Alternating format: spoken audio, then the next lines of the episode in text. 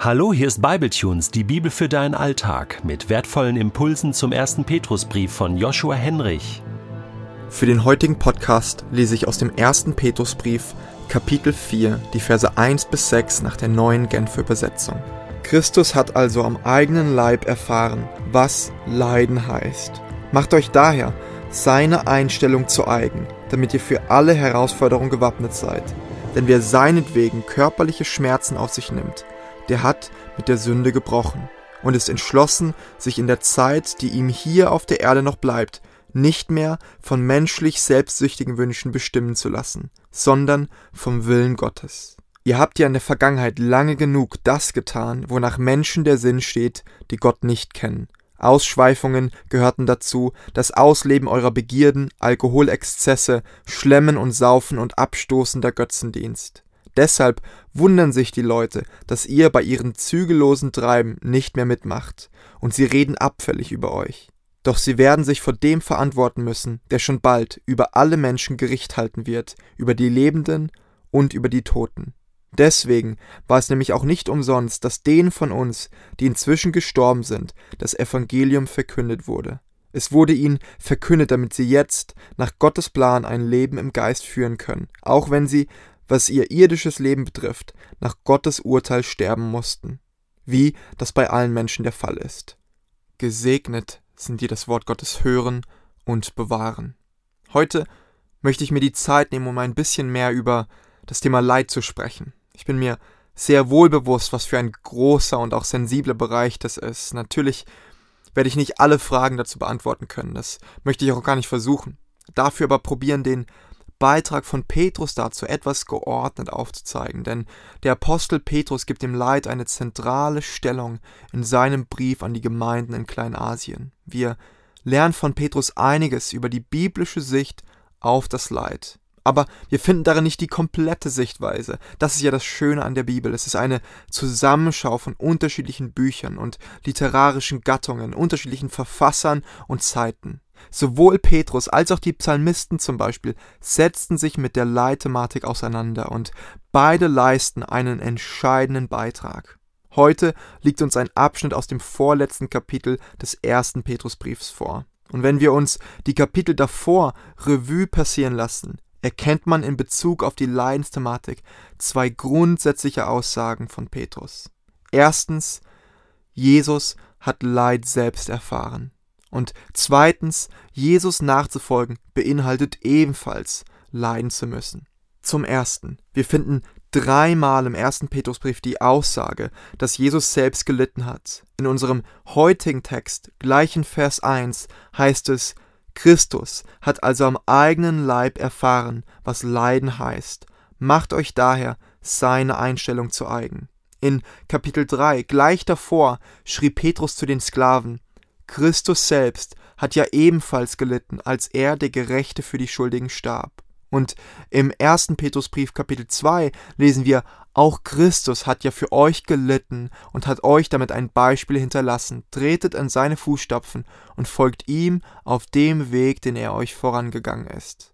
Dass Petrus das Leiden Jesu so häufig wiederholt, ist etwas Besonderes. Etwas Besonderes im Vergleich zu vielen anderen monotheistischen Religionen, denn Dort ist der Gedanke, einen leidenden Gott zu haben, undenkbar. Nein, seiner Größe und Macht wegen ist er leidensunfähig.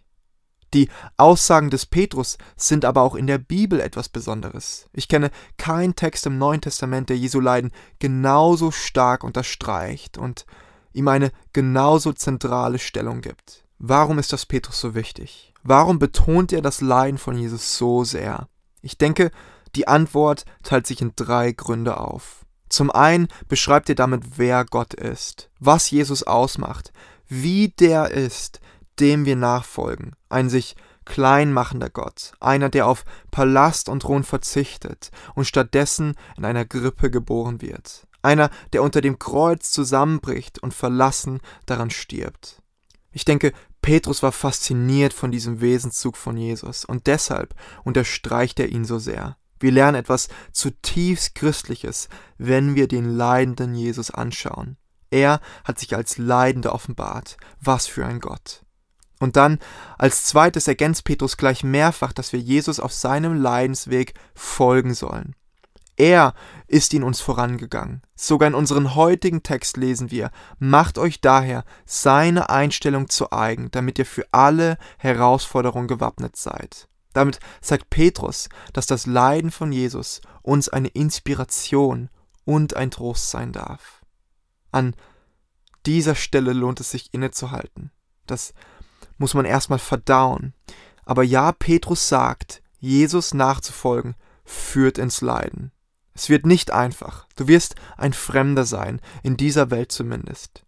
Schaut man genau hin, liest man, dass derjenige, der um Jesu willen körperliches Leid auf sich nimmt, sich nicht mehr von selbstsüchtigen Wünschen bestimmen lässt, sondern den Willen Gottes tut.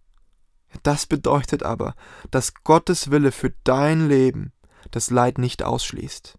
Er will zwar nicht das Leid, aber sein Wille involviert das Leiden, weil wir in einer gefallenen Welt leben. Kannst du das annehmen? Dass sich der Wille Gottes für dein Leben vielleicht so anfühlen mag wie ein schwerer, bitterer Kelch. Petrus schreibt sogar, dass wir uns für das Leiden wappnen sollen. Rechne also damit, bereite dich darauf vor. Aber Jesus nachzufolgen spendet auch Trost und befreit aus dem Leid. Das ist der dritte Aspekt, den Petrus betont. Unser Leiden wird in gewisser Hinsicht, nämlich in Christi Leiden, aufgefangen. Sein Leiden spendet uns Trost, weil wir damit Anteil an ihm haben. Und wenn wir Anteil an seinem Leiden haben, dann haben wir auch Anteil an seiner Herrlichkeit. Genau diesen Gedanken finden wir ein paar Verse weiter bei Petrus. Er schreibt in Kapitel 4, Vers 13, Freut euch vielmehr, dass ihr auf diese Weise an den Leiden teilhabt, die Christus durchmachen musste, denn dann werdet ihr, wenn er in seiner Herrlichkeit erscheint, erst recht von Freude und Jubel erfüllt sein. Man könnte bei Petrus also von einem Leidensweg sprechen. Leid gehört zu der Nachfolge Jesu, zu der Reise durch das Leben dazu. Aber der Weg mit Jesus führt zu einem Ziel. Und dieses Ziel ist das ewige Leben, ein Ort ohne Leid und ohne Schmerz.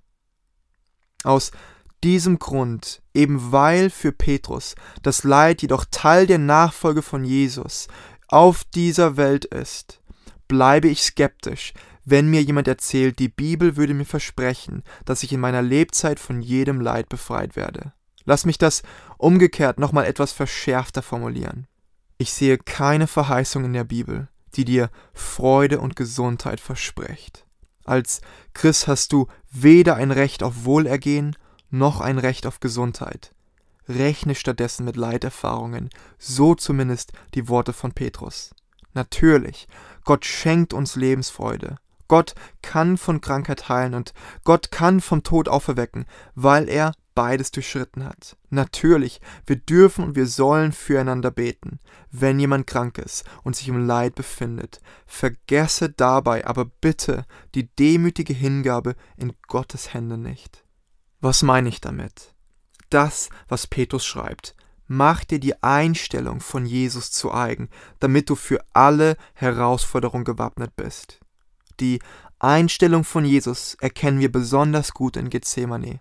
Dort spricht Jesus an einer seiner tiefsten Punkte, nicht mein, sondern dein Wille geschehe. Nicht, was ich mir wünsche, sondern was du willst geschehe. Nimm mich, wenn nötig. Töte mich, wenn nötig. Das ist eine absolut demütige Hingabe. Mach sie dir zu eigen. Jesus starb. Und zwar nicht, weil Gott in dieser Stunde einen schwachen Moment hatte oder seine Souveränität für kurze Zeit an Satan abgegeben hat. Nein, Jesus starb, weil das Gottes Wille war. Wir haben bereits vorhin realisieren dürfen, dass Gott zwar nicht das Leid will, aber sein Wille das Leid involvieren kann, weil wir in einer gefallenen Welt leben. Petrus ergänzt, dass wir für alle Herausforderungen gewappnet sein sollen, also auch für die der Krankheit. Denn wie kannst du sagen, ich gebe mich dir ganz hin, verlangst dann aber dein Recht auf Gesundheit zurück? Hier dürfen wir von Hiob lernen.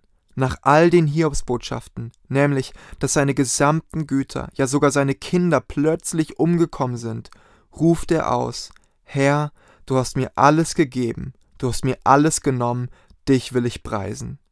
Hiob verstand sein Hab und Gut, seine Kinder und ja sein eigenes Leben als von Gott gegeben. Alles ist eine Leihgabe. Bist du dir bewusst, dass du Gott gehörst und nicht dir selbst? Dass dir dein Besitz, deine Gaben, dein Denken und deine Gesundheit von Gott gegeben ist? Er darf es zurückverlangen. Er hat Anspruch darauf, nicht du. In der Theologie gibt es ein großes Thema, mit welchem man sich immer wieder beschäftigen muss, die sogenannte Theodizee. Es geht dabei um die Frage, wie ein zugleich guter und allmächtiger Gott so viel Leid zulassen kann. Petrus Antwort auf diese Theodizee ist kein theoretisches. Es ist der blutende Jesus. Unser Leiden ist ein Mitleiden. Wir können Trost und Kraft darin finden, dass wir im Leiden nicht alleine sind, sondern gerade im Leiden Jesus sehr nahe sind weil er selbst gelitten hat, weil wir einen Gott haben, der das Leid versteht. Es kommt für Petrus aber noch ein weiterer Aspekt dazu. Gerade indem Jesus gelitten hat, hat er das Leid und den Tod überwunden. Dein Schmerz und deine Tränen werden nicht immer sein. Denn dass Jesus gelitten hat, schenkt nicht allein Trost im Leid, sondern auch die Hoffnung auf Herrlichkeit, Freude und Jubel in der Zukunft, weil er das Leid überwunden hat darf ich dir nahelegen, trage alles zusammen in deinem Herzen, die Hoffnung auf die Befreiung von Leid und Krankheit, aber auch die Nachfolge Jesu in das Leid hinein. Ein Herz, das hoffend ein Ja Amen sagen kann, sogar bereit ist, hoffend zu sterben, wie bitter der Kelch auch sein mag. Denn unsere Heilung, unsere Lösung und Befreiung von jeglichem Leid ist nicht an dieses Leben gebunden, sondern an das Zukünftige in Jesus. Ja, wir haben einen guten Gott. Doch dieser gute Gott fordert dich dazu auf, ihm in seinem Leidensweg zu folgen. Gib dich ihm demütig hin, denn wer Anteil an seinem Leiden hat, der hat auch Anteil an seiner Herrlichkeit.